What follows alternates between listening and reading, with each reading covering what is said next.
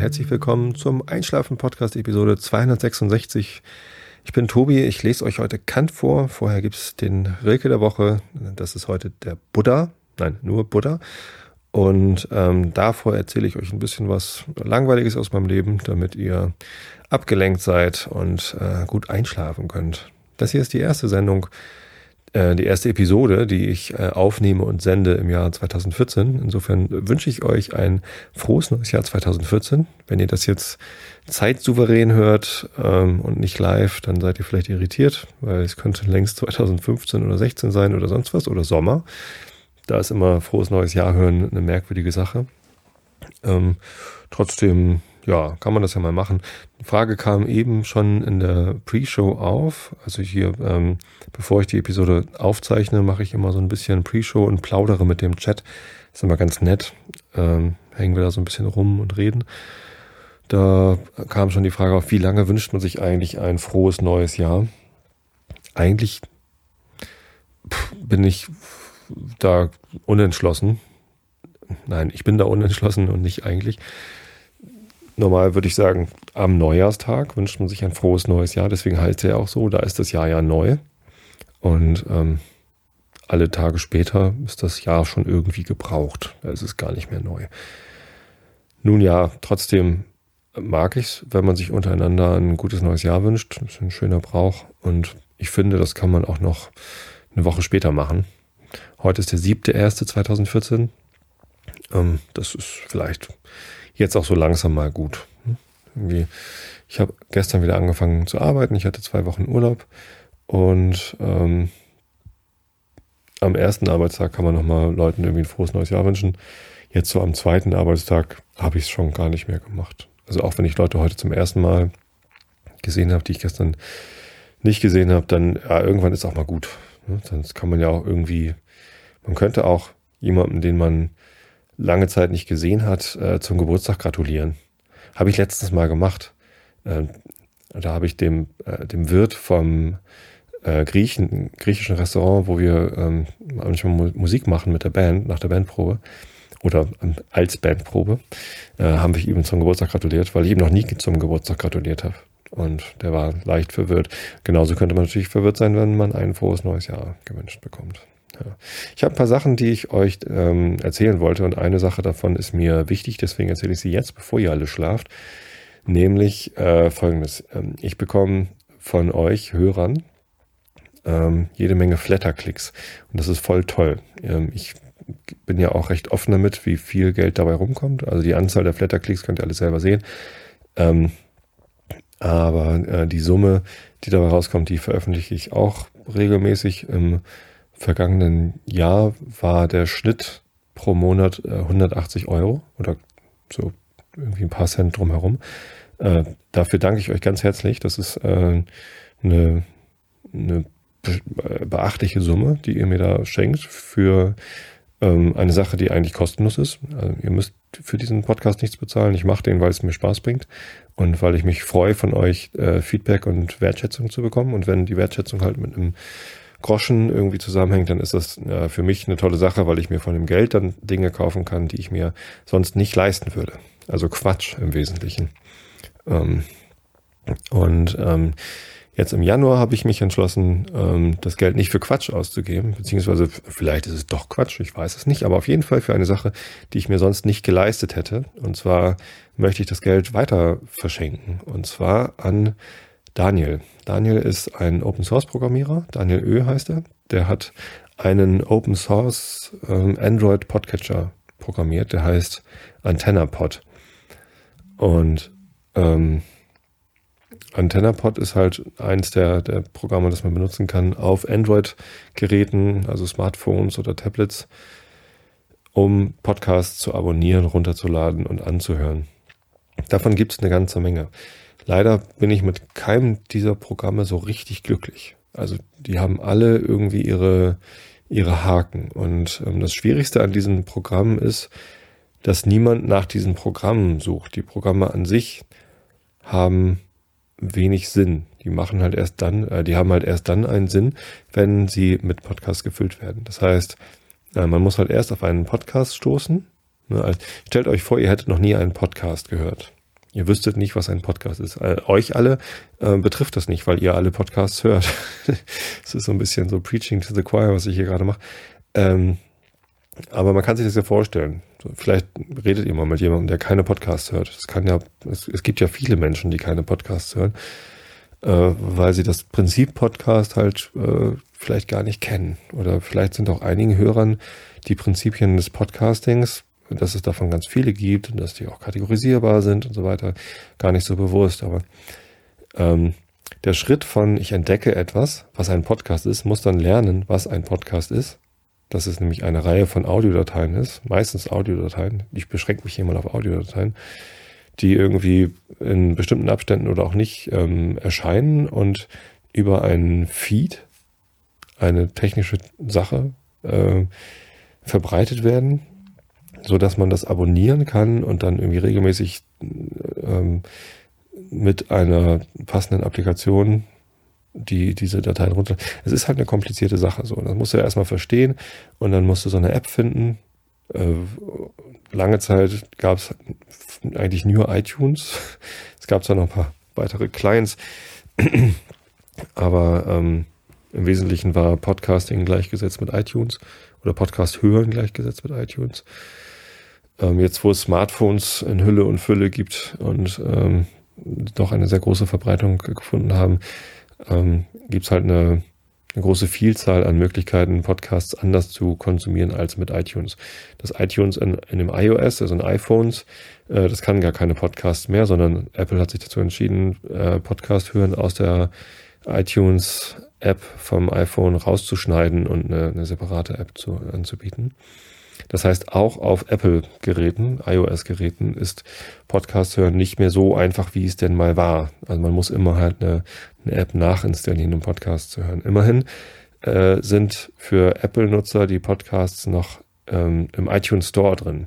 Und wenn man sie da findet, dann, ähm, dann kann man über den Link im iTunes Store dann doch relativ einfach zu dieser äh, Podcasting-App kommen. Ähm, deswegen sind mein, mein Fokus für Leute, die ich neu erreichen möchte, gar nicht iOS-Benutzer, für die, ähm, falls ihr es noch nicht gesehen habt, wenn man mit einem iOS-Gerät, also einem iPhone oder iPod oder iPad äh, auf einschlafen-podcast.de gibt, sieht man ganz oben einen Link. Hier geht's übrigens zum iTunes Store. Den Link hatte ich vorher in einem Seitenkästchen und der erscheint auf der mobilen Seite äh, eher so ganz unten. Also unter den ganzen Beiträgen sieht man irgendwo diese Links zu, hier kannst du es übrigens abonnieren. Für iOS-Benutzer habe ich jetzt den Link zum iTunes Store nach ganz oben gemacht, also direkt unter das Menü. Und tatsächlich wird dieser Link äh, sehr regelmäßig geklickt. Ich habe mal in äh, Google Analytics geguckt. Jetzt schweife ich hier schon total ab. Ne? Eigentlich wollte ich euch sagen, flattert mich im Januar besonders doll, weil das ganze Geld, was ich im Januar einnehme, was hoffentlich dann mehr sind als 180 Euro, gebe ich dem Daniel dafür, dass er mir eine Android-App für den Einschlafen-Podcast baut. Mit so ein paar Anpassungen, die ich mir halt wünsche. Dazu komme ich dann gleich. So, äh, weiter im Text. iOS-Benutzer. Ich habe ähm, pro Monat auf einschlafen-podcast.de ungefähr 100 iOS-Besucher also Besucher, die mit iOS angesurft kommen, die noch nie vorher da waren. Das sagt zumindest Google Analytics. Neue Benutzer, 100 oder 200 oder so. Und ähm, das sind offensichtlich dann Leute, die irgendwie noch nie die Seite besucht haben, die potenziell dann also diesen Podcast gar nicht kennen äh, und die dann auch nicht wiederkommen, weil sie es vielleicht nicht schnallen, was das ist oder was das soll. Und für die habe ich halt diesen Link nach ganz oben gesetzt. Und der wird tatsächlich jetzt auch pro Tag mir ein paar Mal geklickt ähm, was mich sehr freut. So, die landen dann alle da im iTunes Store und vielleicht ähm, haben die das dann ein bisschen leichter, den, diesen Podcast zu abonnieren. Android-Benutzer gibt's auch. Die kommen auch auf die Webseite.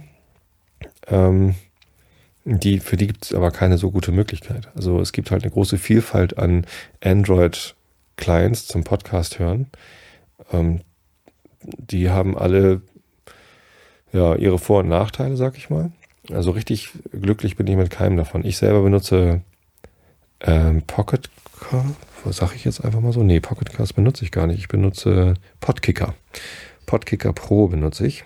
Und ähm, das benutze ich deshalb, weil die am einfachsten ist, die App. Die hat nicht so viele verschiedene Seiten. Also die meisten Apps, die man da benutzen kann, haben halt eine Seite auf der, also die Einstiegsseite oder was ist, da sieht man halt alle Podcasts, die man abonniert hat. Dann gibt's eine Seite, wo alle Episoden drauf abgelistet sind von allen Podcasts oder auch gefiltert nach einem Podcast. Und dann gibt's eine weitere Seite, wo man alle Downloads sehen kann. Und dann gibt's noch Playlisten und dann gibt's noch dies und das und halt sehr viele Seiten. Und das ist halt sehr kompliziert. So, und dann, wenn also ein Android-Benutzer auf einen Einschlafen-Podcast kommt, dann muss er und, und das auf, auf Android gerne nutzen möchte, dann kann er das zwar über die Webseite machen, der Podlove Player kann das abspielen, aber ich würde mich halt freuen, wenn noch mehr Leute den Podcast abonnieren können, weil das halt ein recht einfacher Weg ist, äh, diese Audiodateien zu hören. So, also die Transferleistung von, ich weiß nicht, was ein Podcast ist, ich stoße auf diesen Einschlafen-Podcast, ich möchte den gerne irgendwie konsumieren, äh, verstehe, aha, ein Podcast kann man mit einer App abonnieren, ich suche mir mal eine passende App oder finde vielleicht den Link, den ich da mal äh, auf die Seite gemacht habe mit zu einer dieser Apps und schaffe es dann aber auch noch, diese App zu installieren und da drin dann den Einschlafen-Podcast zu abonnieren. Das ja auch nicht trivial ist. Ne? Da muss man erstmal rausfinden, wie füge ich in dieser App jetzt einen Podcast hinzu ähm, und äh, wie, wie finde ich da dann den Einschlafen-Podcast, den richtigen Feed und so weiter. Ähm, das ist schon technisch anspruchsvoll und es sind vor allem sehr viele Schritte. So, und ähm, ich glaube, wenn man diese Schritte ähm, vereinfacht, dann kann man irgendwie mehr Leute erreichen. Deswegen wünsche ich mir schon lange eine Android-App, die man sich installiert und schwupp hat man den Einschlafen-Podcast abonniert. Single Purpose.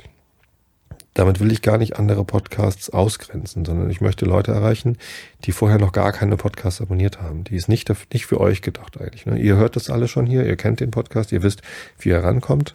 Vielleicht gibt es noch andere Möglichkeiten, die ihr noch gar nicht kennt, aber es ist, ja, ich entdecke auch immer mal wieder eine neue App, die man ausprobieren kann. Ähm, und dann zieht man vielleicht alle seine Abonnements um mit so einem OPML-Export, blablabla. Kann man alles machen, kann man alles lernen, aber es ist halt kompliziert. Ne? Es gibt halt ganz viele Leute, die hören noch gar keine Podcasts, weil es eben so kompliziert ist. Und wenn man es einfacher machen würde, könnten sie das tun. So, und dann ein neuer Podcast-Hörer installiert sich vielleicht eine so eine Single-Purpose-App. Muss ja nicht mal meine sein. Ähm, und unter Android gibt es Möglichkeiten, wie die Apps untereinander kommunizieren können. Wenn der jetzt irgendwie einen weiteren Podcast entdeckt, den er gerne hören möchte, zum Beispiel, weil ich ihn hier empfohlen habe, ich empfehle ja ganz gerne mal Podcasts, ähm, dann kann er sich da vielleicht auch eine Single-Purpose-App installieren, äh, wenn er, also wenn es da einen gibt. Und diese Apps, die können das untereinander feststellen. Ne, und wenn ich dann eine zweite Single-Purpose-App installiere, die halt auch wieder nur für einen Podcast ist, dann kann die das feststellen, dass es schon eine App gibt äh, und dem Nutzer vorschlagen, übrigens, ähm, du scheinst dich für mehrere Podcasts zu interessieren, du könntest zum Beispiel auch äh, das so und so machen. Oder die App könnte alle anderen Podcasts aus den Single-Purpose-Apps mit reinziehen auf Nachfrage. Hier willst du vielleicht einfach alle Podcasts in dieser einen App haben. Und ähm, dadurch könnte es halt viel einfacher werden, dass ähm, technisch unversiertere Leute oder Leute, denen das Prinzip Podcasting neu oder fremd ist, ähm, ja, diese Podcasts konsumieren können. Ja. Und ich möchte halt schon, dass das, was ich hier mache, ähm, möglichst vielen Leuten zur Verfügung steht. Einfachheit und Zugänglichkeit sind so Prinzipien, die ich recht wichtig finde. Ja. Genau. Also das ist gar nichts für euch, die ihr mich schon hört, sondern mehr so für Leute, die noch dazukommen. Und die Frage ist, warum solltet ihr mich dabei unterstützen, das zu machen? Also warum solltet ihr mich äh, flattern? Gute Frage. Viele Leute von euch haben sich das schon beantwortet. Äh, mein, mein Aufruf zum Flattern im Januar wurde schon irgendwie 39 Mal geflattert. Dafür, darüber freue ich mich ganz doll. Vielleicht ist ein Grund für euch als Bestandshörer, sag ich mal, ähm, als treue Fans, treue Freunde, ähm, dass ihr mir damit eine große Freude macht. Ne? Ähm, ich mache das hier aus Spaß und der Freude, nicht für Geld. Und ähm, ihr, ihr, wisst, dass es mir äh, wichtig ist, irgendwie viel Feedback und viel ähm, ähm, ja, Rückmeldungen zu bekommen, das, was das Gleiche ist. Okay. Und je mehr Leute das hier hören können, konsumieren können, ähm, desto mehr Feedback kann ich bekommen. Und wenn ihr mir dabei helfen könnt, dass ich da ähm, noch weitere Leute erreiche und ich dadurch noch glücklicher bin, diesen Podcast zu machen, dann ist das doch eine tolle Sache.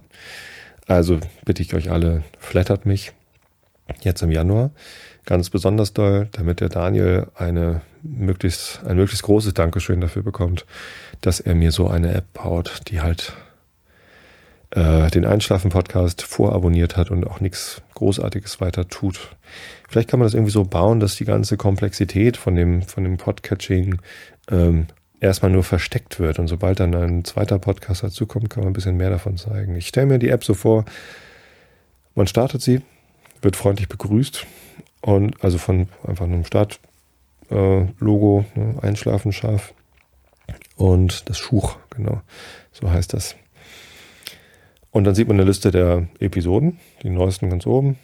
Und wenn ich eine anklicke, antippe, geht unten der Player auf und ähm, im Hintergrund werden halt einfach immer die neuesten fünf Episoden geladen oder so, keine Ahnung. Und wenn ich eine antippe, die noch nicht geladen ist, dann wird die halt einfach geladen.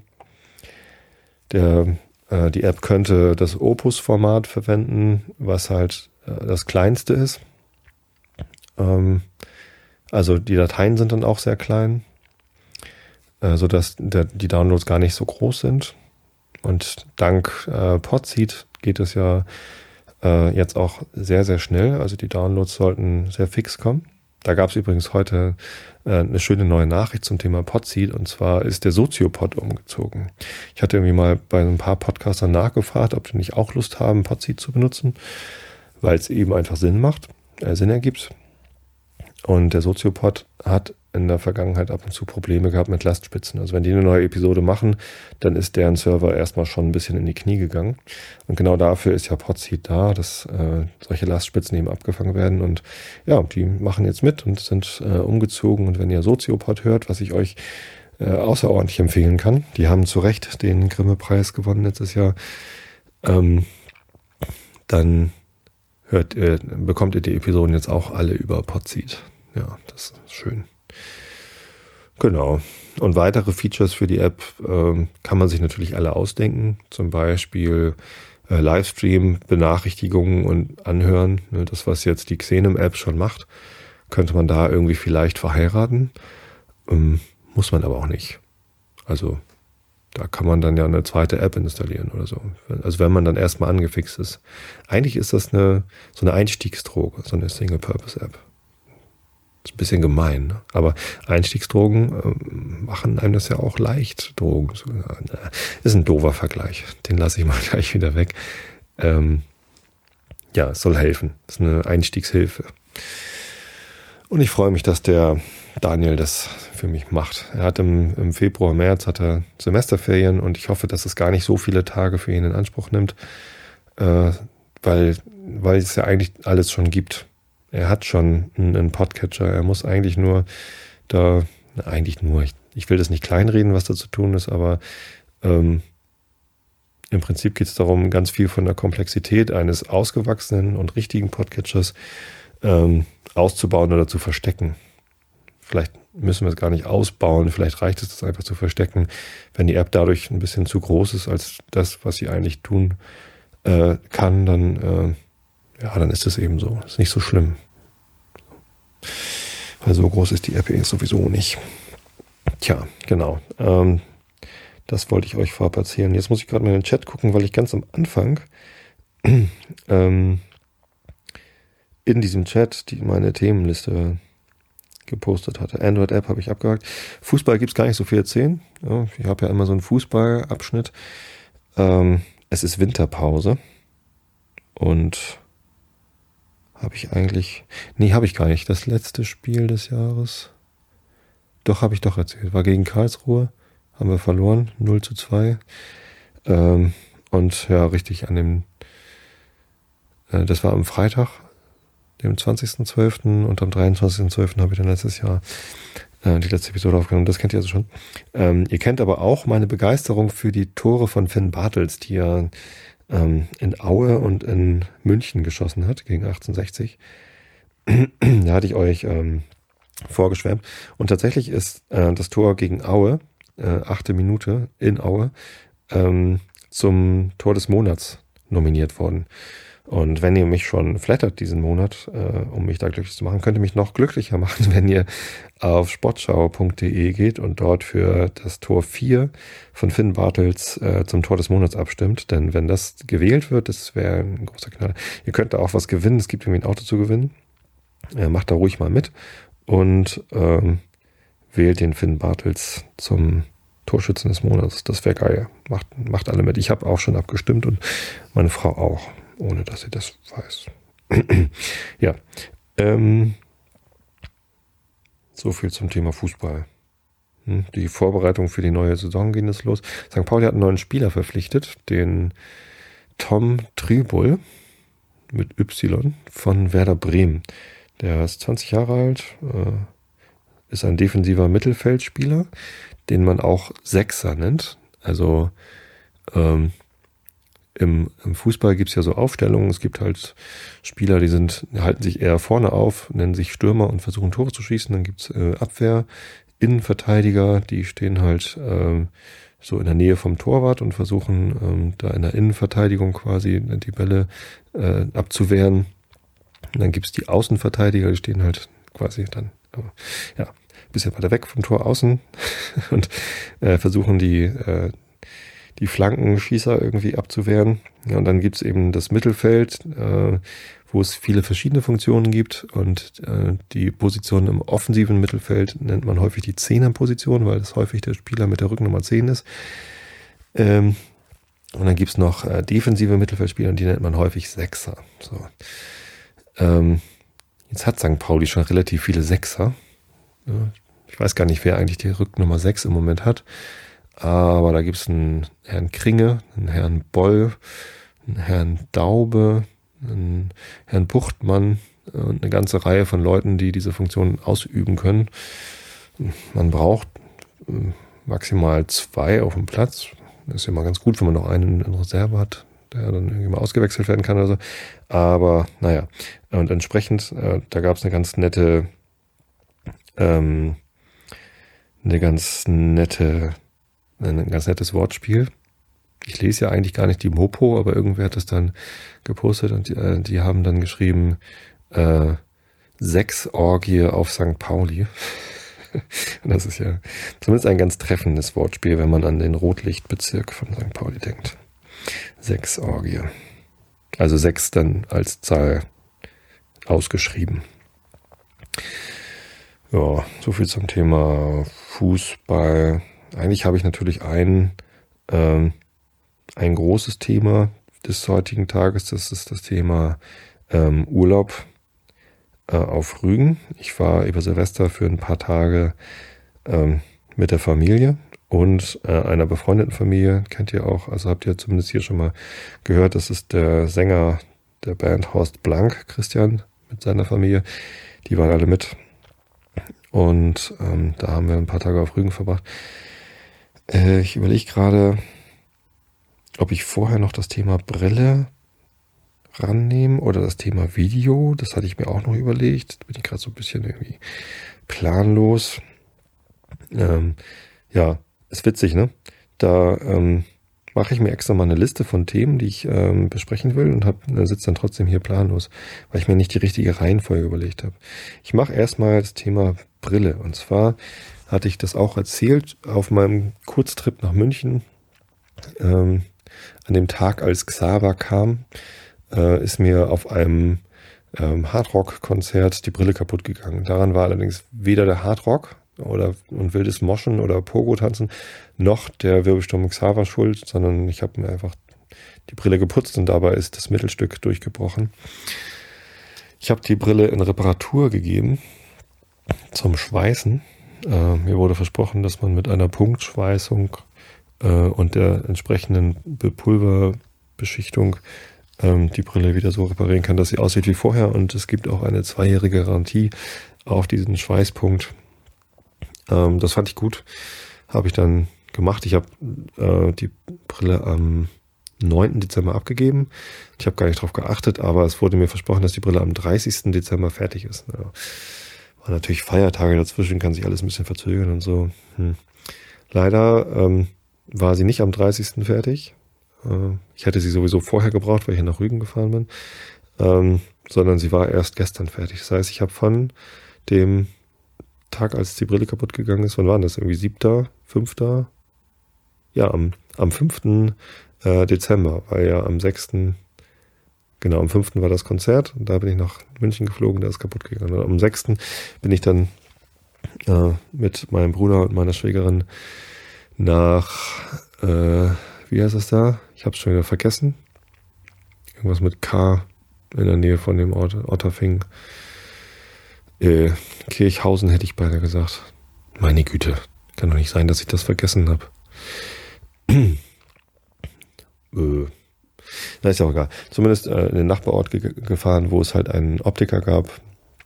Und da haben wir dann Kontaktlinsen geholt. Da habe ich dann irgendwie eine 230er Packung Tageskontaktlinsen geholt. Und ähm, ich hatte ja auch erwähnt, dass die so ja manchmal irgendwie komisch sitzen. Und eine meiner lieben Hörerinnen, die auch äh, Optikerin ist, Augenoptikerin, die hat mir dann noch Proben zugeschickt von anderen Tageslinsen, die etwas moderner sind und irgendwie die Augen besser feucht halten.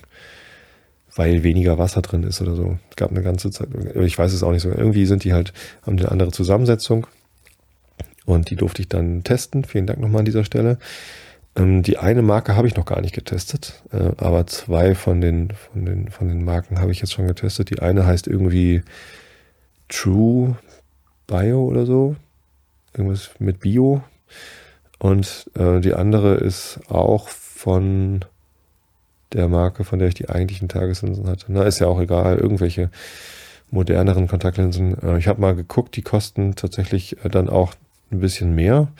Äh, bei diesem Online-Shop, wo ich äh, jetzt mal Linsen gekauft hatte, kosten die äh, fast das Doppelte. Also so normale Tageslinsen kriegt man da irgendwie für 70 Cent das Stück in so einer 30er Packung und ähm, diese, dieses neuere Modell kostet dann irgendwie 1,10 oder 1,20 oder so. Was natürlich irgendwie nicht viel klingt, aber wenn man die Dinger täglich trägt, dann ist das äh, aufs Jahr gerechnet und man braucht halt dann täglich zwei halt schon ein, ein beträchtlicher Unterschied. So, also wenn man, wenn man das mal irgendwie großzügig abrundet, äh, die einfachen Linsen 50 Cent, braucht man pro Tag äh, 1 Euro, also 365 Euro äh, im Jahr. Und die teureren runtergerechnet 1 Euro, äh, braucht man am Tag 2 Euro, also dann das Doppelte äh, man spart pro Jahr äh, 365 Euro, wenn man die günstigere Variante nimmt. Und tatsächlich, also die, die, fühlen sich anders an im Auge, diese neueren Linsen. Die äh, fühlen sich gut an. Ähm, wahrscheinlich sogar einen Ticken besser. Also ganz problemfrei sind sie auch nicht. Also man spürt die auch immer noch und ich habe immer noch irgendwie das, das, Gefühl, was im Auge zu haben. Und ähm, ich habe auch immer noch das Problem, dass halt manchmal ähm, das ähm, Bild so ein bisschen äh, versch verschliert aussieht, dass da irgendwie ein, was weiß ich, ein bisschen Tränenflüssigkeit oder Schleim oder sonst wie was über der Linse ist und dass die halt verschmiert ist und dass ich sie eigentlich reinigen müsste. Ähm und ja, das ist einfach, also Brille tragen ist halt auch unpraktisch, weil man halt ständig dieses Gestell auf der Nase hat und die kann halt auch dreckig werden, dann muss man sie putzen und wenn man die Augen reiben will, muss man sie abnehmen. Und wenn man was sehen will, muss man sie aufsetzen und so. Also ich finde Brille halt schon unpraktisch und äh, Kontaktlinsen haben viele Vorteile, aber eben auch, äh, sie sind halt auch nicht ganz problemfrei, finde ich. Das ist halt auch nachteilig. Naja, zumindest habe ich noch alte Monatslinsen gefunden, die dieses Jahr übrigens ablaufen.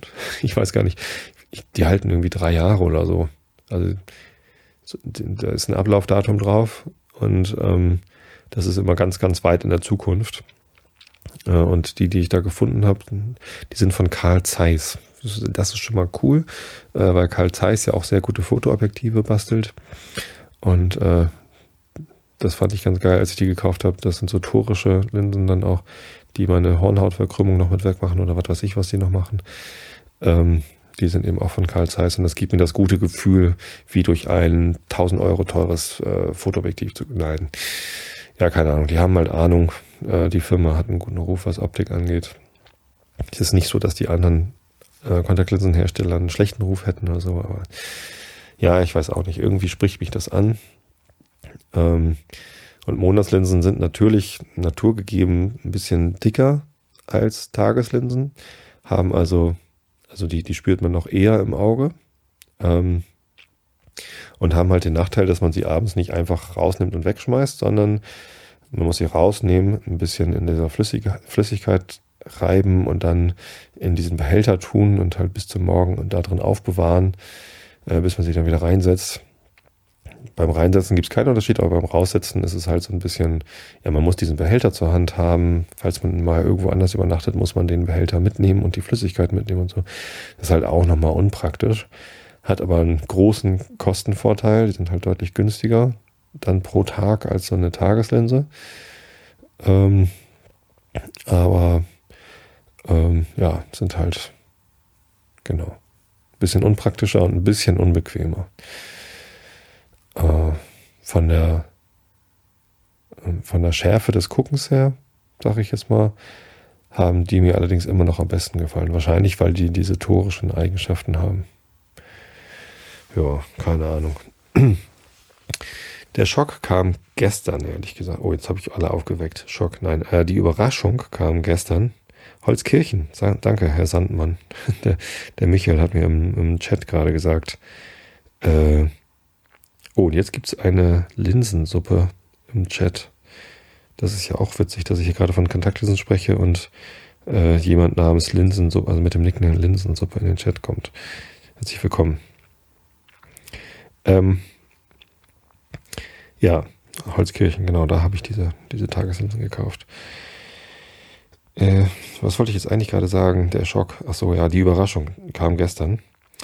Ähm, ja, das ist bestimmt die NSA. Die NSA hat jetzt gerade bei einem Kontaktlinsenhersteller angerufen. Äh, der Herr Bayer streamt gerade Audio-Content mit dem Inhalt über Kontaktlinsen ins Internet. Und ähm, ein ein ganz bestimmter Kontaktlinsenhersteller, der äh, das meiste Geld an die NSA zahlt, hat das äh, spitz gekriegt und kommt jetzt hier in den Chat.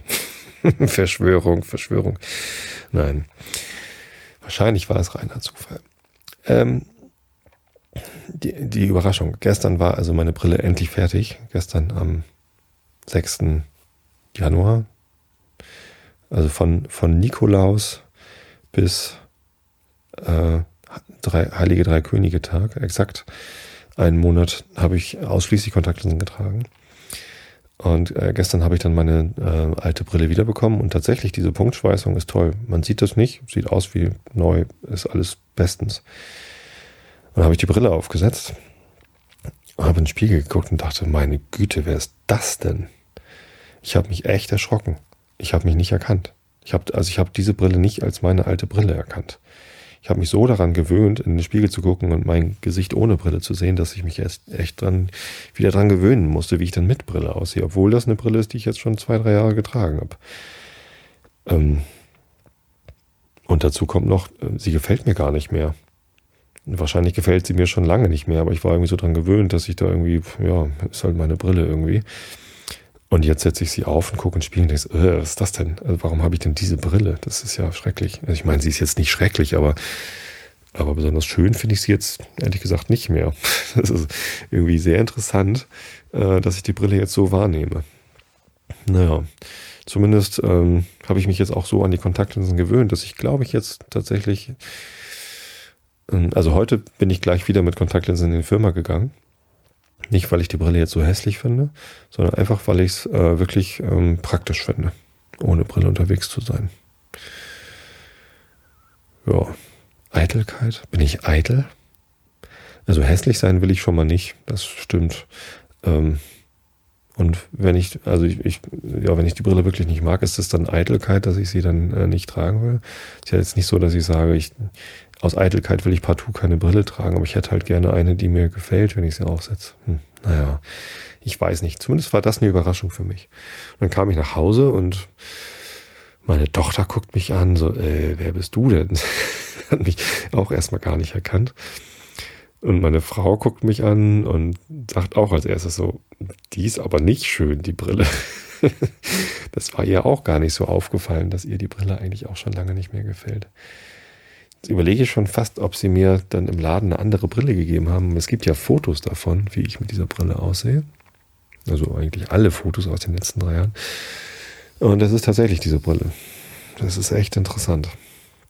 Naja, ähm, vielleicht mache ich es einfach so, dass ich jetzt die Kontaktlinsen morgens halt nicht direkt nach dem Duschen, sondern irgendwie vielleicht nach dem Frühstück einsetze und bis dahin Brille trage und abends, wenn ich nach Hause komme und die Kinder im Bett sind, dass ich dann die Kontaktlinsen rausnehme und äh, den Abend mit der Brille verbringe, sodass die Augen auch genügend Zeit haben, sich von dem Fremdkörper Kontaktlinse äh, zu erholen.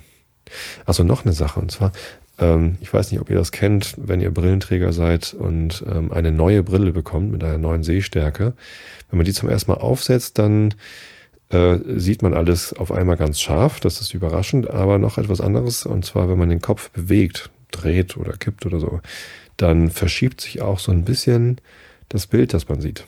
Einfach dadurch, dass die Brechung des äh, Lichts einen Zentimeter vor den Augen passiert und ähm, durch entsprechendes Kippen des Kopfes äh, oder Bewegen des Kopfes ähm, fällt das Licht halt, also man, man sieht halt immer so ein verschobenes Bild. Das, das Bild, äh, was man durch eine Brille sieht, ist leicht verschoben gegenüber dem, wie, wie die Realität so ist. Einfach weil sie, sie halt einen Zentimeter oder so vom Auge entfernt ist.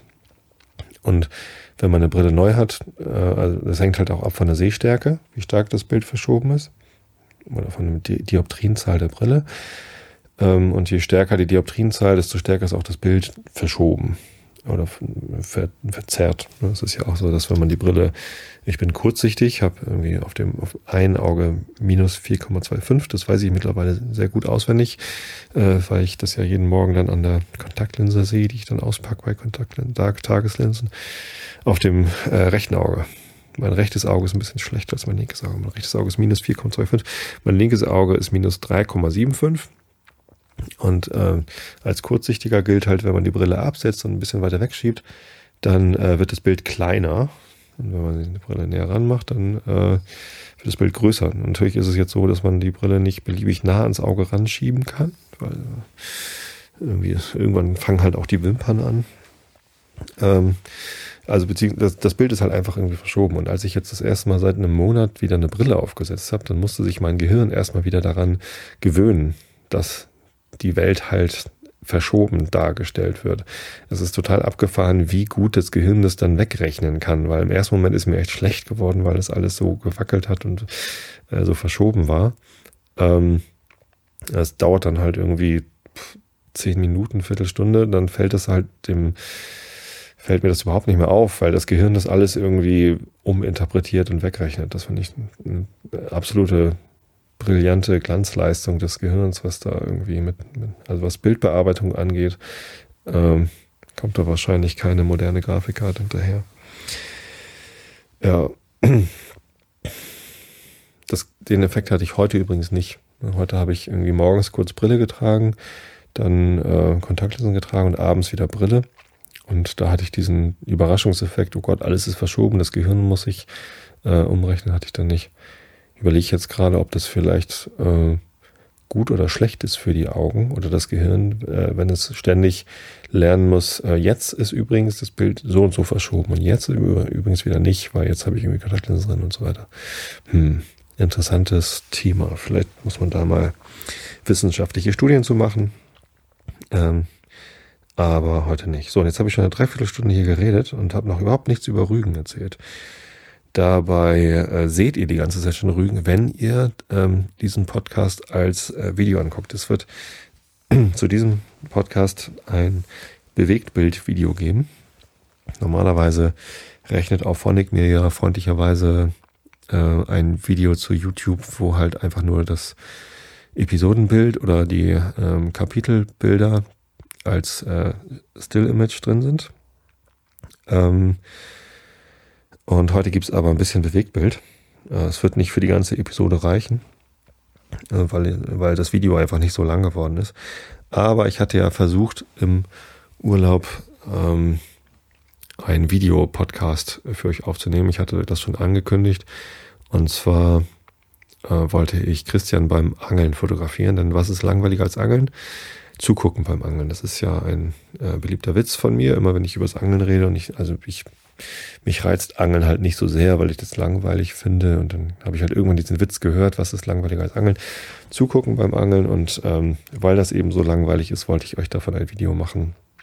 Tatsächlich ist Christian äh, Fliegenfischer und äh, das ist gar nicht so langweilig, was er da macht. Also er macht da sehr interessante Bewegungen mit der Angel, um die Fliege halt so weit wie möglich zu werfen. Und das ist schon ganz nett dazu zu gucken, aber ähm, er hat mir auch gar nicht erlaubt, das ganze Video zu veröffentlichen. Ich mache das einfach trotzdem, weil ich keine Lust habe, da alles rauszuschneiden, wo er sich vielleicht mal, wo er vielleicht nicht korrekt geworfen hat oder nicht so gut geworfen hat es ist ja auch so eine Kunst für sich und es gibt da auch äh, Lehrgänge, wie man jetzt richtig äh, Fliegen fischen, die Angel wirft und so. Und das ist alles ganz kompliziert, man darf es auf gar keinen Fall falsch machen. Er wollte es mir einmal zeigen, aber das fand ich dann schon zu anstrengend. Äh, es wird schon okay sein, wenn ich es einfach veröffentliche. Die Leute schlafen eh irgendwie am Video ein, äh, wenn das läuft. Ich habe das probiert zu filmen. Es hat eigentlich auch ganz, äh, ganz gut funktioniert, das zu filmen. Ähm, obwohl es schon dämmerig war. Ähm, das Problem war nur, ähm, auf dem Weg zu der Stelle, wo er angeln und ich das filmen wollte, sind wir auf einem, einem Bauernhof vorbeigekommen. Äh, uns wurde gesagt, äh, fahrt mal da zu dem Hof und dann da übers Feld könnt ihr irgendwie die Steilküste runter und dann seid ihr irgendwie da. Wir haben da beim Bauernhof äh, angehalten und da war gerade jemand draußen, ein älterer Herr, äh, auf dem, äh, mit einer Mistgabel irgendwie gerade am Arbeiten haben wir ihn gefragt, äh, ist das okay, wenn wir irgendwie da hinten irgendwie zum übers Feld laufen zum Angeln? Ja, ja, mach mal, fahr das Auto ruhig, du kannst bis da hinten hinfahren und dann stellt sich da neben den Schweinestall und dann könnt ihr da hinlaufen. Alles kein Problem. Das war sehr nett. Ähm, leider ähm, hat uns dann ein Hund entdeckt. Da war ein freilaufender Hofhund. Ähm, das war also keine Gefahr für uns im Sinne von, dass er uns beißt oder so. Ähm, aber er hat sich, glaube ich, gelangweilt. Ne? Während wir da standen, also ich, ich habe ihn halt freundlich begrüßt. Ich bin ja, ich bin ja nett zu so Tieren und der sah auch nicht gefährlich aus und er kam dann irgendwie angewedelt und ähm, hat sich gefreut, uns zu sehen. Und ähm, ja, dann hat er irgendwie an meine Hand geschnuppert und dann habe ich ihn kurz gestreichelt und ja, alles gut, so, jetzt äh, nerv nicht rum, wir wollen eigentlich angeln. Ähm, er fand das aber ganz toll, dass wir da waren und kam halt relativ, noch, noch während wir mit dem Mann gesprochen haben, mit einem äh, großen Stock an. So, und tippte mich so an mit dem Stock, legte den Stock dahin und kläffte. So. Aha, du möchtest apportieren. Gut, dann ähm, habe ich halt den Stock genommen und geworfen. Das war der Fehler, weil ähm, das fand er super. Ist losgerannt, hat den Stock geholt, sofort wieder da gewesen, den Stock hingelegt und gekläfft. So, nochmal. Ja, das hörte dann nicht wieder auf. Also das, äh, das war eine große Freude für diesen Hund, dass wir da waren und ähm, er ist dann auch mitgekommen. Das war so ein Weg von irgendwie paar hundert Metern, äh, 600 Metern über dieses Feld und dann mussten wir da so einen Hang runter bis zum Strand. Da war so ein Kieselstrand ähm, und der Hund immer mit. So, irgendwann habe ich aufgehört, den Stock zu werfen, weil ich gemerkt habe, so, hm, okay, das könnte jetzt gleich irgendwie nervig sein, wenn ich eigentlich gerade Einschlafen-Podcast, ähm, ich wollte ja eigentlich zu dem Video direkt aufnehmen. Ich hatte also mein, ich hatte einen äh, Nackenbügelmikrofon dabei und mein, äh, mein Zoom-Interface und äh, habe dieses dann an die Kamera angeschlossen und hätte eigentlich die Möglichkeit gehabt, einen guten Sound auch direkt ins Video reinzubringen. Ähm, erstens hatte ich leider zu laute Windgeräusche mit auf dem Mikrofon, aber zum anderen ähm, kam halt ständig der Hund wieder an und hat laut gekläfft und wollte, dass ich den, den Ast werfe. Also auch nachdem ich irgendwie äh, schon zehn Minuten aufgehört hat, diesen, äh, diesen Ast zu werfen, hat er nicht aufgehört zu kläffen. Dann habe ich probiert, den Ast so weit wie möglich äh, in die Ostsee zu werfen. Ähm, aber dieser Hund ist dann halt einfach rausgeschwommen in die Ostsee. Äh, ich habe den Ast längst nicht mehr gesehen. Der war halt einfach weg. Das war ja auch schon dämmerig, aber der Hund hat es dann trotzdem immer wieder geschafft, diesen Ast zu finden und äh, mir wiederzubringen. Ein sehr beharrliches Tier. Und irgendwie tat er mir auch, äh, also habe ich mich ja für ihn gefreut, dass er endlich mal dann irgendwie da jemanden hatte zum Spielen. Also der war auch total lieb und, und glücklich, dass wir irgendwie da waren. Und dann ist mein Herz halt auch weich geworden, dass ich dann irgendwie weiter mit ihm spielen wollte. Zumindest ist die Audiospur äh, dieses Videos äh, nicht zu gebrauchen gewesen, weil ich einerseits irgendwie außer Atem war vom Laufen und vom Klettern und vom Stockwerfen und zum anderen äh, der Hund halt ständig ähm, gekläfft hat. Sehr laut gekläfft. Ja, aber das Video ist da und das ähm, schneide ich dann hier einfach mal irgendwie ran, keine Ahnung.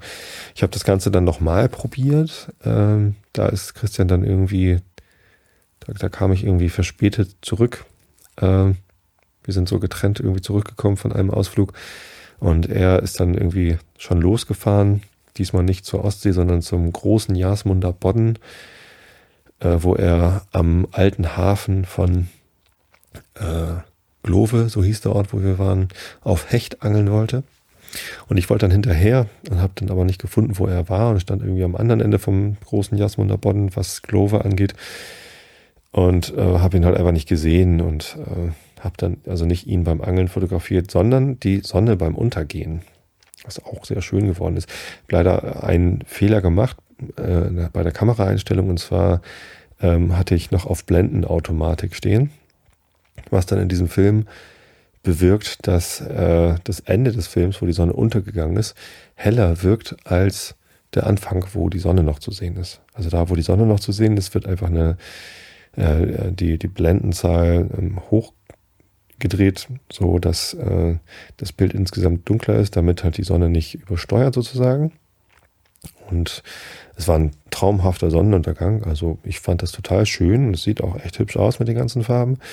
Nur als die Sonne dann weg ist und ist, äh, die Helligkeit insgesamt äh, runtergegangen ist, ist natürlich dann bei der Kamera die Blende aufgegangen, sodass das Bild insgesamt heller wirkt. Das ist natürlich irgendwie für ein Video, wo man den Sonnenuntergang gefilmt hat, eher, eher irritierend, dass das Ende des Videos dann heller ist vom Bild her als der, der Anfang.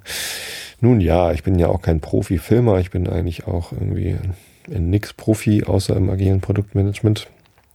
Podcasting mache ich ja auch na, eher so ambitionierter Amateur, sag ich mal, als, äh, als Profi. Ähm, aber tja, das Video. Ähm, dieses und das äh, Angelvideo werde ich halt da dran schneiden. Zusammen sind diese beiden Videos allerdings nur 50 Minuten lang. Äh, die reichen also wahrscheinlich genau bis jetzt und danach werde ich vielleicht noch ein paar Fotos irgendwie dranhängen. Da habe ich auch noch genug. Mal gucken. Äh, auf jeden Fall, äh, falls ihr diesen Podcast nur als Audiodatei hört, oder was heißt nur, also ohne, ohne Bild, dann ähm, empfehle ich euch, guckt nochmal auf einschlafen-podcast.de, da ist das verlinkt oder in meinen YouTube-Kanal direkt. Da könnt ihr euch das Video nochmal angucken. Tja, ist nicht spannend, ist eigentlich eher entspannend. Gibt ein paar Szenen, wo dann der Hund kurz zu sehen ist in unscharf oder ich, äh, der, wo ich gerade dann ähm, ins Bild komme. Aber ähm, der, ich habe den Fokus natürlich auf Christian gesetzt äh, beim Angeln und beim, beim Sonnenuntergang auch sodass, wenn ich dann kurz ins Bild renne, bin ich natürlich viel zu dicht an der Kamera dran, als dass ich scharf sein könnte. Auch sehr amateurhaft, aber nun ja, seht es mir nach. So ist es halt mit mir, dass ich auch bei solchen Sachen mit ähm, geringeren Ansprüchen zufrieden bin. So, und jetzt kommt endlich mal hier, ähm, da kommt endlich mal hier mein Bericht vom Urlaub war schön. Gibt gar nicht so viel zu erzählen. Also wir haben gar nicht so viel gemacht und erlebt. Wir waren ja auch nur drei Tage da, also vier Nächte. Äh, sind am Samstag angereist. Äh, Anreise von hier nach Rügen dauert dreieinhalb Stunden. Ähm, sind essen gegangen am Samstag im Nautilus. Das ist ein sehr lustiges Restaurant in der Nähe von Binz. Nee, nicht Binz, Putbus in der Nähe von Putbus. Ähm, da fühlt man sich wie in einem U-Boot. Also das äh, Innere des äh, Restaurants ist gestaltet wie ein U-Boot. Gibt leckere maritime Speisen. Ich habe mich trotzdem für eine halbe Ente entschieden mit Ananas, Rotkohl und äh, und Kroketten. Nee, äh, Knödel gab es dazu. Und es war sehr lecker. Ja, meine Frau hat äh, Scholle gegessen, war auch sehr gut. Tja. Ähm, ansonsten haben wir am Samstag nicht so viel erlebt. Wir haben äh, unser Haus bezogen, ein, ein ganz neues Ferienhaus in Glove ähm, im Espenweg oder Espenallee. Das ist so eine Ferienhaussiedlung. Also sieht zumindest aus wie eine Ferienhaussiedlung. Da stehen relativ viele, relativ neu gebaute Ferienhäuser. Aber es gibt irgendwie vorne auch eine Schule und irgendwie so Mehrfamilienhäuser, wo es so Wohnungen drin gibt. Wahrscheinlich auch irgendwie Ferienwohnungen. Ich habe aber auch den Eindruck gehabt, da wohnen auch Leute. Ähm, also nicht nur Ferienwohnungsgebiet. Und ähm, das ist das ist ganz nett, weil die Häuschen halt alle ganz hübsch sind. Viele haben Reddach, also neu gebaute Häuser mit Reddach. Ist jetzt nicht so, dass nur alte Häuser Reddächer haben. Und von außen sah unser Haus, die Villa Harmonie, ähm, äh, schick auf alt getrimmt mit Reddach und hübschen Fenstern und so aus. Und also so, ja, was heißt alt, so ländlich halt. Äh, und innen war aber alles topmodern, also sehr, ähm, halt alles neu, ne, neu gebaut ähm, und überall sehr gerade Linien. Also die Küche äh, modern, nichts verschnörkelt, nichts Landhausstil, sondern so ähm, gerade, kubistisch, einfach straight gehalten. Ähm, mit Induktionsherd, mit äh, Top-Geräten, äh, Kühlschrank, Gefrierschrank, Badezimmer auch super modern und gerade mit einem Whirlpool und unten eine Dusche, oben eine Dusche, ähm, ein ausgebauter Dachboden, wo nochmal zwei Betten waren für die Kinder und äh, noch ein kleines Klo. So, die hatten da oben ihr eigenes Reich und waren total glücklich. Und insgesamt einfach ein tolles Haus. Wir haben das zu einem günstigen Kurs bekommen, weil das Haus einer Mitarbeiterin von Christian da von der Schwimmschule gehört. Das war auch noch sehr günstig für uns. Ähm, ja, einfach toll.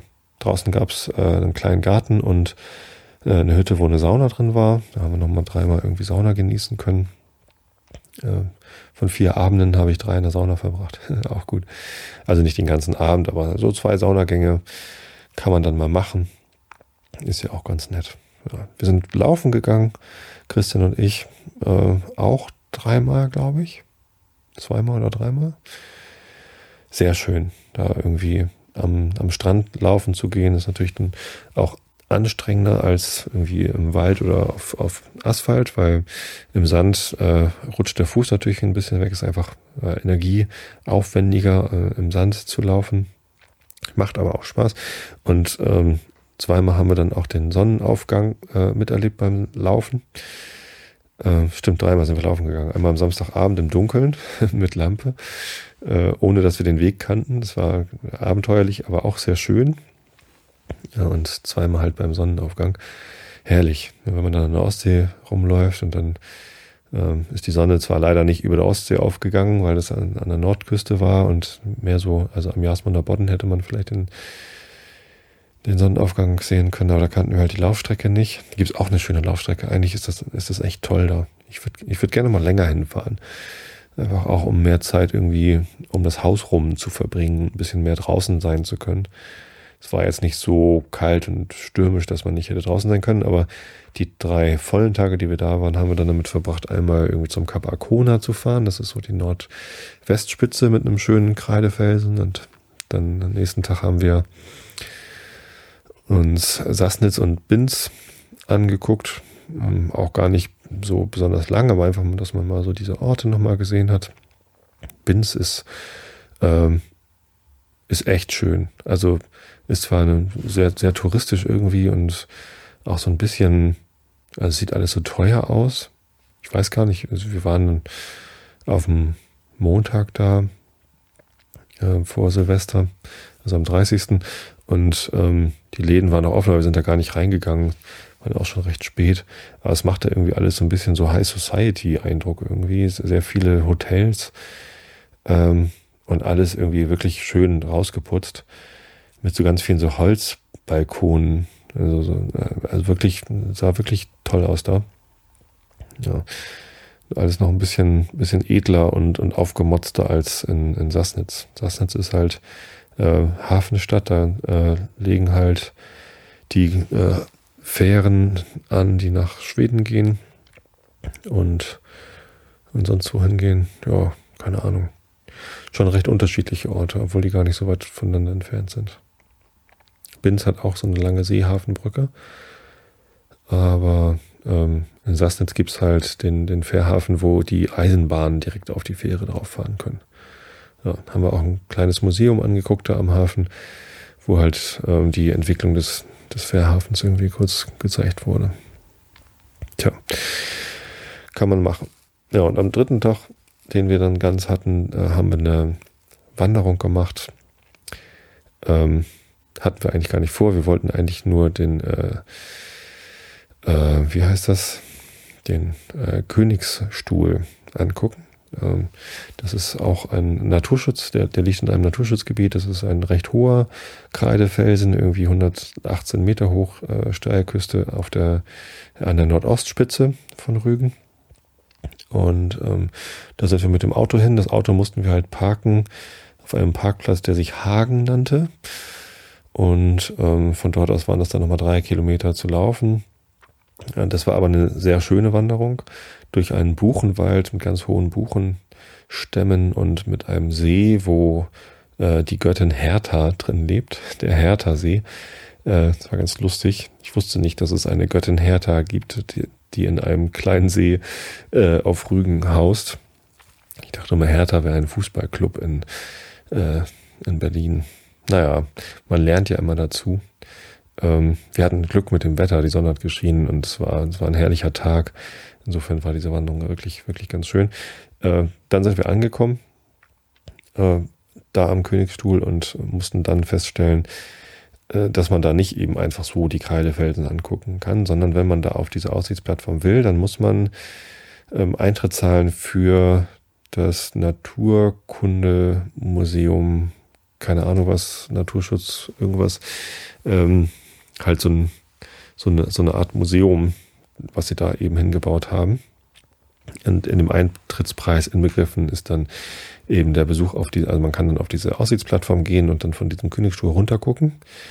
Was natürlich dazu führt, dass man gar nicht so viel von dem Kreidefelsen sieht. Eigentlich hätte man irgendwo anders hinstiefeln müssen und sich den von außen angucken sollen. Aber äh, von da oben runter gucken war halt auch ganz nett und eben der Besuch in diesem Museum mit einer Ausstellung von äh, verwackelten, unscharfen Fotos ähm, und einem allerdings ziemlich hübsch gemachten äh, Rundgang mit so, äh, da kriegt man so Kopfhörer und kann sich am Anfang äh, aussuchen, ähm, welche Audioführung man haben möchte. Da gab es dann irgendwie die Abenteuerausgestaltung und die informative Ausgestaltung und die romantische Ausgestaltung und eine Kinderausgestaltung von so einem Audiorundgang durch ein Museum, wo einem halt ganz viel über Kreidefelsen, Entstehung von Rügen und Entstehung der Ostsee und so weiter und so fort erklärt worden ist. Das war ganz schön. Ich hätte aber tatsächlich auch gerne einfach so von diesem Kreidefelsen runtergeguckt, ohne in dieses Museum gehen zu müssen äh, und ohne dann nochmal irgendwie 15 Euro für die Familie blechen zu müssen. Zumal der, ähm, der Parkplatz natürlich auch Geld gekostet hat. Da haben wir, glaube ich, nochmal 5,50 Euro bezahlt und den Rückweg haben wir dann ähm, nicht äh, zu Fuß gemacht, sondern sind dann mit einem Shuttlebus gefahren, der auch nochmal Geld gekostet hat. Ja, war Urlaub. Urlaub kostet Geld, da muss man dann eben ein bisschen was hinlegen. Aber wie gesagt, eigentlich hätte ich es netter gefunden, wenn man äh, von Anfang an gewusst hätte, wie viel Geld man denn dafür hinlegen muss, wenn man den von diesem Kreidefelsen runter gucken muss. Wahrscheinlich hätte ich das auch rausfinden können, hätte ich mich vorher halt mal schlau machen müssen, aber naja. So be it. Tja. Silvester selbst war, ähm, war schön. Wegen des Reddachs durften wir kein äh, Feuerwerk abbrennen. Macht aber nichts. Da haben wir Geld gespart und konnten uns das Feuerwerk von den anderen angucken. Leider hat sich ähm, Christians Frau beim äh, Raclette-Essen äh, sehr tief in den Finger geschnitten mit einem scharfen Messer, äh, was so ein bisschen den Spaß des Abends getrübt hat, weil sie dann natürlich, also es hat schon doll wehgetan, war jetzt irgendwie keine lebensgefährliche Verletzung oder so. Ja, sie wollte auch keinen Notarzt haben, der ihr das zusammenflickt. Ähm, aber ähm, ja, Das hat natürlich dann so ein bisschen die, die Stimmung getrübt. So, dann kann man nicht so ausgelassen feiern. Was schade war, aber natürlich vor allem für sie, äh, weniger für uns. Ja. Aber war gemütlich. Also äh, ich mag das, wenn man, wenn man im Kreise von Vertrauten irgendwie im kleinen Kreis Silvester begeht, ohne irgendwie große laute Party mit Tanzen und so. Das ist nicht mehr so mein Ding. Das habe ich früher sehr gern gemacht. Ich kann mich zum Beispiel an einen Silvester erinnern. Ja, Silvester 89, Neujahr 90, da ähm, haben wir richtig auf die Kacke gehauen, wie man so sagt. Ähm, wie alt war ich da? Da war ich offensichtlich dann äh, 15 und habe ähm, mit meinem Bruder und lauter Freunden und stimmt, da waren dann auch ähm, unsere Verwandten und Freunde aus der ehemaligen DDR. Zu dem Zeitpunkt gab es ja die DDR noch, aber die Grenzen waren offen und die sind dann rübergekommen. Wir haben gemeinsam äh, Silvester gefeiert. Das war klasse. Genau, und da haben wir es halt richtig krachen lassen. Äh, mit lauter Musik und Tanzen und dann nachts noch irgendwie, also nach 12 Uhr sind wir dann von Vistit noch ähm, laut singend nach Tosted gezogen, in den Nachbarort, äh, wo wir dann auch noch lauter Partys gestürmt haben. Ja, das, das war früher als Jugendlicher, war das lustig und cool äh, und hat Spaß gemacht, aber jetzt mag ich es eigentlich lieber, wenn man irgendwie ja, gemütlich beisammen ist und lange isst. Raclette bietet sich ja auch an zum lange Essen und dann irgendwie gemütlich das Jahr ausklingen lässt. Übrigens Raclette, ähm, da habe ich jetzt zum ersten Mal etwas gegessen, wo ich äh, davon überzeugt bin, dass es das leckerste ist, was ich je als Raclette gemacht habe. Nein, nein, das ist Quatsch. Aber was, äh, was ein absoluter Tipp ist, wir hatten, äh, ich hatte Nacho-Chips gekauft. Und äh, Nacho-Chips in so einem kleinen Raclette-Pfännchen mit ein paar ähm, Pepperoni. Ich weiß gar nicht, ob ich noch Zwiebeln drin hatte, ich glaube aber nicht. Und dann einfach Raclette-Käse drüber. Und das dann äh, überschmelzen und dann diese Nachos äh, die so noch leicht knackig, ein bisschen aufgeweicht mit heißem äh, geschmolzenen Käse und diesen scharfen Pepperoni. Das war, das war richtig stark. Das war echt gut. Sehr, sehr lecker. Ja, kann ich also nur empfehlen. Davon habe ich dann irgendwie, als wir eigentlich schon fertig waren, habe ich den Raclette-Grill noch angelassen, damit ich mir noch irgendwie drei, vier von diesen Nacho-Chips äh, überbacken ähm, Pännchen machen konnte. Das war sehr lecker. Allein dafür hat sich der Urlaub schon gelohnt. Nein, es war insgesamt sehr schön. Ich kann Rügen als Urlaubsort eigentlich bedenkenlos empfehlen, äh, wenn man Ruhe mag. Ich weiß nicht, Party äh, ist da vielleicht, vielleicht auch. Ich habe keine Ahnung. Haben wir nicht nachgesucht, entsprechend noch nicht gefunden. Es war eigentlich eher alles beschaulich und ruhig. Ich mag die raue Küste. Ich bin ja auch Norddeutscher und mag es entsprechend auch am Meer. Ich mag die Boddenlandschaft, ich mag die Schwäne. Da gibt es ganz viele Schwäne, die auf den Bodden und ähm, auf der Ostsee schwimmen. Das fand ich, also ich, ich kenne Schwäne sonst halt immer nur von, von Seen oder von der Außenalster oder so. Ne, Innenalster, da schwimmen immer so ein paar Schwäne, Schwäne rum. Ähm, und auf Rügen gibt's halt dann Schwäne in der Ostsee. Schwäne im Meer hatte ich, also habe ich woanders noch nicht gesehen. Ich war vor 15 Jahren schon mal auf Rügen und habe da auch schon Schwäne im Meer gesehen. Ähm, das finde ich irgendwie toll. Also das ist irgendwie anders als auf dem See. Ja, ich kann, kann gar nicht genau sagen, warum ich das besonders toll finde. So. Jetzt kommen wir zum Rilke der Woche, weil ich jetzt, glaube ich, alle Themen, die ich angekündigt hatte, ähm, erwähnt hatte, habe guck nochmal in den Chat, ob es da noch Fragen gibt, die ich jetzt so direkt beantworten soll. Genau, die Themen hatte ich alle drin. Im Chat ist richtig was los. Ähm oh, wichtiger Sicherheitshinweis äh, von Big Macintosh. Schöne Wichtelfolge, sagt er. Äh, genau. Da möchte ich euch ähm, nochmal sagen, in der letzten Episode, die ihr gehört habt, die 265, da hört ihr nicht mich, sondern da hört ihr den Mirko von, vom Angegraben Podcast. Und an dieser Stelle äh, nochmal ein ganz herzliches Dankeschön an äh, Mirko, der mich da bewichtelt hat. Ich muss gestehen, ich habe ihn nicht erkannt. Ähm, ich habe aber auch, äh, muss ich auch gestehen, in den angegraben Podcast erst einmal kurz reingehört. Es geht da um Archäologie, ein Thema, was ich, was ich durchaus auch äh, nicht uninteressant finde, aber es ist jetzt nicht so mein Top-Thema.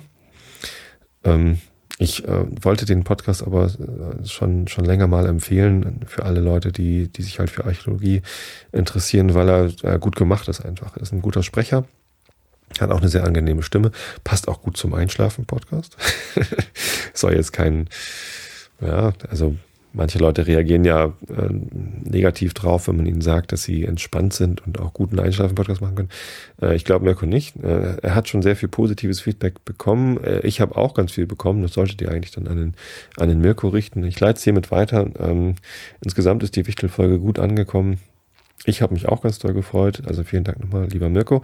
Und vielen Dank an die Jungs von der Pod Union, die das Wichteln äh, im vergangenen Jahr durchgeführt haben ja, hat Spaß gemacht. Und es gab wieder etliche tolle Folgen. Ähm, interessanterweise wurde der Angegraben Podcast bewichtelt von äh, den äh, Hitmist, äh, von dem Hitmist-Pärchen Bumuckel und 4xB, äh, die ich dann natürlich auch sofort erkannt habe und mich auch ganz toll ähm, gefreut habe. Ich weiß gar nicht, wie ich darauf gekommen bin. Also das habe ich äh, angeklickt und sofort erkannt und mich gefreut. Und das ist auch eine sehr lustige Folge geworden von Angegraben, aber ich dann, bin dann nicht auf die Idee gekommen, mal nochmal die anderen Folgen angegraben zu hören und zu gucken, ob das vielleicht mein Wichtel war. Ganz schön doof von mir, ne? Ja. Naja, so bin ich halt manchmal. Ja, aber ähm, Pottwichteln, genau. Das war, das war eine nette Sache. Ja, ich hatte übrigens den äh, äh, Landfunker-Podcast bewichtelt. Musste ich gerade mal überlegen, weil ich das ja schon im November aufgenommen habe, die, die Episode. Die ist eben auch am 24.12. erschienen. Und ähm, ich habe halt einen großen Ausflug mit Familie und Freunden gemacht, um einen Geocache in Hollenstedt zu finden. Ein sehr schöner Geocache, der heißt äh, Cross a Dark Bridge. Und wer Geocaching mag, äh, kann sich daher mal die Folge anhören. Ähm, ist keine einschlafen geeignete Folge, weil wir halt draußen unterwegs sind und auch Windgeräusche da sind und halt ganz viele verschiedene Sprecher und ist, glaube ich, vielleicht auch langweilig genug zum Einschlafen, aber es ist halt keine typische Einschlafen-Podcast-Folge, sondern ich habe halt versucht, eine Landfunker-Folge zu machen. Ein bisschen Plattdeutsch kommt auch dann vor. Mein Schwiegervater war mit dabei. Und ja, das hat auch Spaß gemacht. Also den Cache zu suchen hat Spaß gemacht, die Wanderung war schön. Und ähm, den Podcast zu machen war, war auch sehr nett. Genau. Hört auch mal in den Landfunker-Podcast rein, wenn ihr meine Wichtelfolge hören wollt. Gut. Ähm, ja, ansonsten alles weitere in der äh, nach der Sendung hier in der Postshow äh, im Stream oder im Chat. Jetzt kommen wir zum Rilke der Woche. Das ist Buddha. Als ob er horchte, stille, eine Ferne. Wir halten ein und hören sie nicht mehr. Und er ist Stern, und andere große Sterne, die wir nicht sehen, stehen um ihn her. Oh, er ist alles, wirklich, warten wir, dass er uns sehe, sollte er bedürfen, und wenn wir hier uns vor ihm niederwürfen, er bliebe tief und träge wie ein Tier dann das, was uns zu seinen Füßen reißt, das kreist in ihm seit Millionen Jahren. Er, der vergisst, was wir erfahren, und der erfährt, was uns verweist. Ist das ein Dinggedicht? Wahrscheinlich ähm, handelt es nicht von einem, äh, von, von dem Buddha, also von Siddhartha, sondern von einer Buddha-Figur, oder? Würde ich mal jetzt vermuten. Nun, ähm, was hatte ich gesagt, lese ich euch vor? Ich glaube, Kant hatte ich gesagt. Ne? Ähm, ich lese euch jetzt zumindest Kant vor, aus der Kritik der reinen Vernunft. Wir sind bei 46 Prozent der Kindle-Ausgabe. Ähm, es gibt übrigens immer noch auf Amazon den einfachsten Kindle und den braucht man auch eigentlich auch nur. Ähm, also ich zumindest brauche keinen äh, super duper Touch Paperwhite Kindle, sondern ähm, ich finde es absolut okay, einen, einen, einfachen Kindle zu haben, wo man mit einer Taste umblättert. Ich habe den, äh, oder wir drei Söhne haben ihn zu Weihnachten meiner Mutter äh, geschenkt. Die ist jetzt 76, äh, hat gestern gerade eine Knie-OP gehabt und ist total glücklich, dass sie ähm, ein Kindle hat, auf dem sie gut lesen kann. Ähm, Schrift größer machen und eben kein schweres Buch mit sich rumschleppen. Die, die mag das wirklich gern. Sie will jetzt noch lernen, wie man äh, sich neue Bücher kauft. Ähm, das muss ich ihr nochmal zeigen oder ich mache es einfach mit ihr gemeinsam. Ähm, aber insgesamt äh, ist halt so ein, so ein ganz einfacher Kindle für 49 Euro absolut ausreichend. Kann ich also nur empfehlen. Und ich möchte mich an dieser Stelle nochmal bedanken für äh, bei allen Leuten, die über meinen Amazon Affiliate Link bei Amazon einkaufen weil ich davon ja dann von den Umsätzen ein bisschen was abbekomme. Und tatsächlich hat es jetzt schon zweimal solche, solche Ausschüttungen an mich gegeben, die ich dann gleich für Quatsch investiert habe. Ich habe mir einen zweiten PlayStation 3 Controller gekauft, damit ich mit meinen Töchtern gemeinsam Rayman spielen kann. Und ich habe mir äh, jetzt ganz neu einen Raspberry Pi gekauft. Ich habe nämlich von einem von euch, von einem Hörer, einen äh, WLAN-Adapter für einen Raspberry Pi äh, geschenkt bekommen. Und da fehlte mir das Gerät selbst halt noch. Das ist aber eine, äh, ein Thema für eine der, äh, der nächsten Episoden. Habe ich, äh, wollte ich mir noch aufbewahren. Raspberry Pi, was das denn wohl ist. Ist bestimmt auch für die meisten recht langweilig. Naja. Also, Augen zu und zugehört.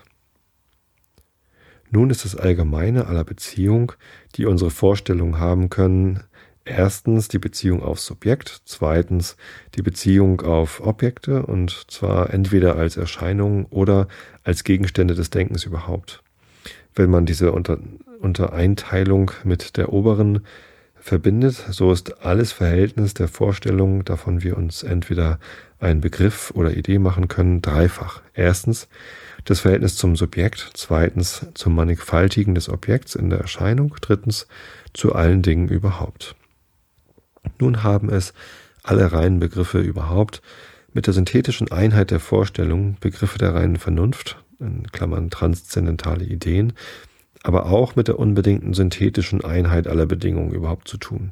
Folglich werden alle transzendentalen Ideen sich unter drei Klassen bringen lassen. Davon die erste, die absolute, unbedingte Einheit des denkenden Subjekts, die zweite, die absolute Einheit der Reihe der Bedingungen der Erscheinungen, die dritte, die absolute Einheit der Bedingungen aller Gegenstände des Denkens überhaupt enthält. Das denkende Subjekt ist der Gegenstand der Psychologie, der Inbegriff aller Erscheinungen, äh, die Welt, der Gegenstand der Kosmologie. Und das Ding, welches die oberste Bedingung der Möglichkeit von allem, was gedacht werden kann, enthält, in Klammern das Wesen aller Wesen, der Gegenstand der Theologie. Also gibt die reine Vernunft die Idee zu einer transzendentalen Ideen äh, Seelenlehre, Entschuldigung, nicht Ideenlehre, sondern Seelenlehre, Psychologia Rationalis, zu einer transzendentalen Weltwissenschaft, Kosmologia Rationalis, endlich auch zu einer transzendentalen Gotteserkenntnis, Theologia Transzendentalis, an die Hand. Der bloße Entwurf sogar zu einer sowohl als der anderen dieser Wissenschaften schreibt sich gar nicht dem Verstande her, selbst wenn er gleich mit dem höchsten logischen Gebrauche der Vernunft, das heißt allen erdenklichen Schlüssen verbunden wäre, um von einem Gegenstand desselben Erscheinung zu allen anderen bis in die entlegensten Glieder der empirischen Synthesis fortzuschreiten, sondern ist lediglich ein reines und echtes Produkt oder Problem der reinen Vernunft. Was unter diesen drei Titeln aller transzendentalen Ideen für Modi der reinen Vernunftbegriffe stehen, wird in dem folgenden Hauptstücke vollständig dargelegt werden. Sie laufen am Faden der Kategorien fort, denn die reine Vernunft bezieht sich niemals geradezu auf Gegenstände, sondern auf die Verstandesbegriffe von denselben. Ebenso wird sich auch nur in der völligen auf Ausführung deutlich machen lassen, wie die Vernunft lediglich durch den synthetischen Gebrauch eben derselben Funktion, deren sie sich zum kategorischen Vernunftschlusse bedient, notwendigerweise auf den Begriff der absoluten Einheit des denkenden Subjekts kommen müsse, wie das logische Verfahren in hypothetischen Ideen, die vom schlechthin Unbedingten in einer Reihe gegebener Bedingungen endlich die bloße Form des disjunktiven Vernunftschlusses den höchsten Vernunftbegriff von einem Wesen aller Wesen notwendigerweise nach sich ziehen müsse. Ein Gedanke, der beim ersten Anblick äußerst paradox zu sein scheint. Von diesen transzendentalen Ideen ist eigentlich keine objektive Deduktion möglich, so wie wir sie von den Kategorien liefern konnten. Denn in der Tat haben sie keine Beziehung auf irgendein Objekt, was ihnen kongruent gegeben werden könnte, eben darum, weil sie nur Ideen sind. Aber eine subjektive Anleitung derselben aus der Natur unserer Vernunft konnten wir unternehmen, und die ist im gegenwärtigen Hauptstücke auch geleistet worden. Man sieht leicht, dass die reine Vernunft nichts anderes zur Absicht habe, als die absolute Totalität der Synthesis auf der Seite der Bedingung. Es sei der Inherenz oder der Dependenz oder der Kongruenz. Und dass sie mit, dem, äh, mit der absoluten Vollständigkeit von Seiten des Bedingten nichts zu schaffen habe. Denn nur allein jener bedarf sie, um die ganze Reihe der Bedingungen vorauszusetzen, und sie ist dadurch dem Verstande a priori zu geben. Ist aber eine vollständig und unbedingt gegebene Bedingung einmal da, so bedarf es nicht mehr eines Vernunftbegriffs in Ansehung der Fortsetzung der Reihe, denn der Verstand tut jeden Schritt abwärts von der Bedingung zum Bedingten von selber. Auf solche Weise dienen die transzendentalen Ideen nur zum Aufsteigen in der Reihe der Bedingungen bis zum Unbedingten, das heißt zu den Prinzipien. In Ansehung des Hinabgehens zum Bedingten aber gibt es zwar einen weit erstreckten logischen Gebrauch, den unsere Vernunft von den Verstandesgesetzen macht, aber gar keinen transzendentalen. Und wenn wir uns von der absoluten Totalität einer solchen Synthesis des Progressus eine Idee machen, zum Beispiel von der ganzen Reihe aller künftigen Weltveränderungen, so ist dieses ein Gedanken, Gedankending, ens rationis welches nur willkürlich gedacht und nicht durch die Vernunft notwendig vorausgesetzt wird. Denn zur Möglichkeit des Bedingten wird zwar die Totalität seiner Bedingungen, aber nicht seiner Folgen vorausgesetzt. Folglich ist ein solcher Begriff keine transzendentale Idee, mit der wir es doch hier lediglich zu tun haben. So. Damit wünsche ich euch eine gute Nacht. Ähm, frohes neues Jahr habe ich euch schon gewünscht. Ich freue mich auf 2014 und ganz viele weitere ähm, Podcast-Episoden, die ich mit euch gemeinsam hier aufnehme. Ich bin hier gar nicht allein. Ähm, ich habe äh, hier die Shownoter an meiner Seite, die mir helfen. Ich habe Leute im Chat, die sich äh, nett unterhalten. Ich habe da jemanden, der mir ab und zu ein Episodenbild malt, den Big Macintosh ähm, und äh, ganz viele andere, die hier noch mitbeteiligt sind. Äh, für uns alle gibt es dieses Jahr bestimmt viele tolle neue Sachen, die wir erleben werden. Und ja, da freue ich mich drauf. Auf ein gutes Neues. Hab euch alle lieb. Bis dann.